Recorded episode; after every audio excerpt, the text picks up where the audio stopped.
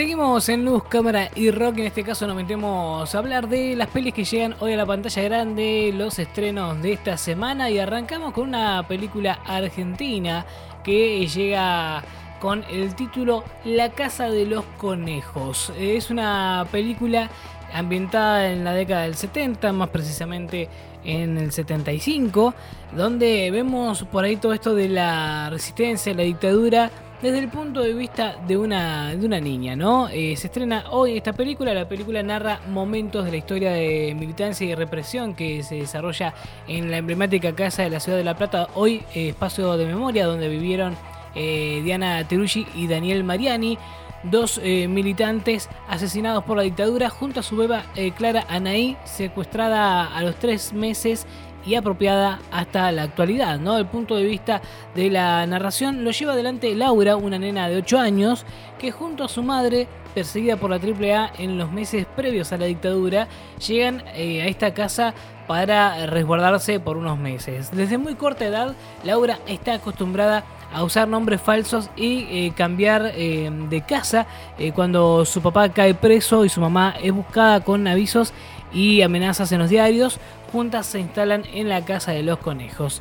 Al llegar eh, se encuentran con Diana, eh, que cursa un embarazo de tres meses, y su marido Cacho, que viste de traje y corbata y trabaja como economista en Buenos Aires, mientras nadie en el barrio sospecha de esta pareja que espera un bebé. En la casa comienzan las obras para montar una imprenta clandestina. ¿eh? A través de la mirada y las vivencias de esta nena entonces es que recorremos los días en donde se prepara la resistencia y se acrecienta la represión, visto todo esto de la historia argentina que, hemos eh, atravesado ¿no? como país, como sociedad, conociendo todo lo que se conoce hoy en día. Ahora todo visto desde la mirada de una nena de 8 años me parece una producción eh, muy muy eh, creativa, ¿no? Muy dinámica a la vez en la forma de contarlo todo.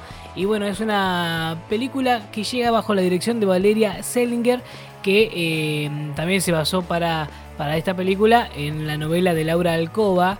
Eh, que eh, tiene el mismo título. ¿eh? Así que interesante esta propuesta para ver en los cines a partir de este, este jueves, esta semana.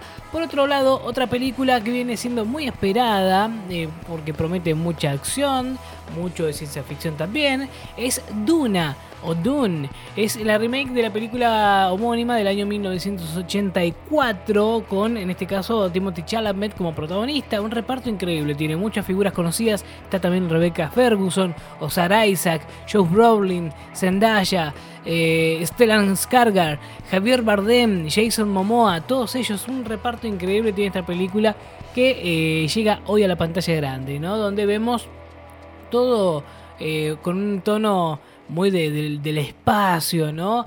Eh, todo muy de ciencia ficción, al estilo Star Wars quizás en algunos, en algunos momentos, y donde vemos también a Arrakis, el planeta del desierto, feudo de la familia Harkonnen desde hace generaciones que queda en manos de la casa de los Alfreides, o Atreides, perdón, después de que el emperador ceda a la casa la explotación de las reservas de especia, una de las materias primas más valiosas de la galaxia y también una droga capaz de amplificar la conciencia y extender la vida. El duque Leto, la dama Jessica y su hijo Paul Atreides llegan a Dune con la esperanza de recuperar el, renombre de su casa, pero pronto se, harán, eh, se verán envueltos en una trama de traiciones y engaños que los llevarán a cuestionar su confianza entre sus más allegados y a valorar a los lugareños de Dune, los Fremen, una estirpe de habitantes del desierto con una estrecha relación con la especia. ¿eh? Así que muy interesante también esta película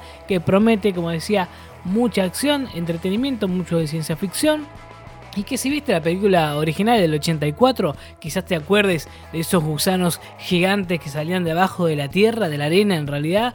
Bueno, es esa película y ahora esos bichos me parece dan un poquito más de miedo. Yo me acuerdo cuando era chico miraba la versión original y me asustaba muchísimo. Le tenía mucho miedo a esos gusanos y eh, le desconfío un poco a estos de ahora, ¿no? Me prefiero no, no verla. Pero es muy buena película igual, eh, tiene muy buenas críticas en lo que lleva estrenado en la cartera por otro lado, para toda la familia, película animada, comedia infantil, llega Ronda Error.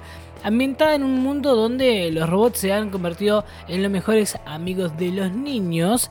Tenemos eh, a um, un chico de 11 años, un niño, eh, Barney se llama, que eh, ve que todos sus amigos tienen un robotito, ¿no? Con el que jugar y divertirse, pasar el rato. Y entonces él empieza a pedir a su padre que quiere el suyo, quiere el suyo, quiere su robot, quiere su robot se lo compran, pero en el viaje, en el camino, este robot sufre eh, de algunas, eh, algunos maltratos eh, del propio viaje, de la trayectoria, y parece que queda fallando, ¿no? Entonces por eso Ron da error. Ron es el nombre de ese robot y que genera error y eso eh, genera también muchas situaciones divertidas, entretenidas, eh, hilarantes, muy buena película para ver con todos los más chiquitos también ah, para aprovechar y disfrutar. Eh. Llega entonces esta película ronda error a la cartelera de los cines. Por otro lado, para los que gustan del género de terror, tenemos una película que se llama Z Z que es muchos niños tienen amigos imaginarios, pero el pequeño Joshua Parson de 8 años tiene un amigo imaginario muy particular llamado Z.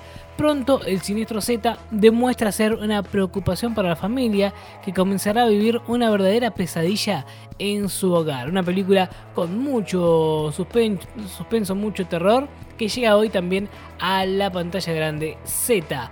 Estos son algunos de los estrenos que llegan hoy al cine y te los contamos, como siempre, en luz, cámara y rock.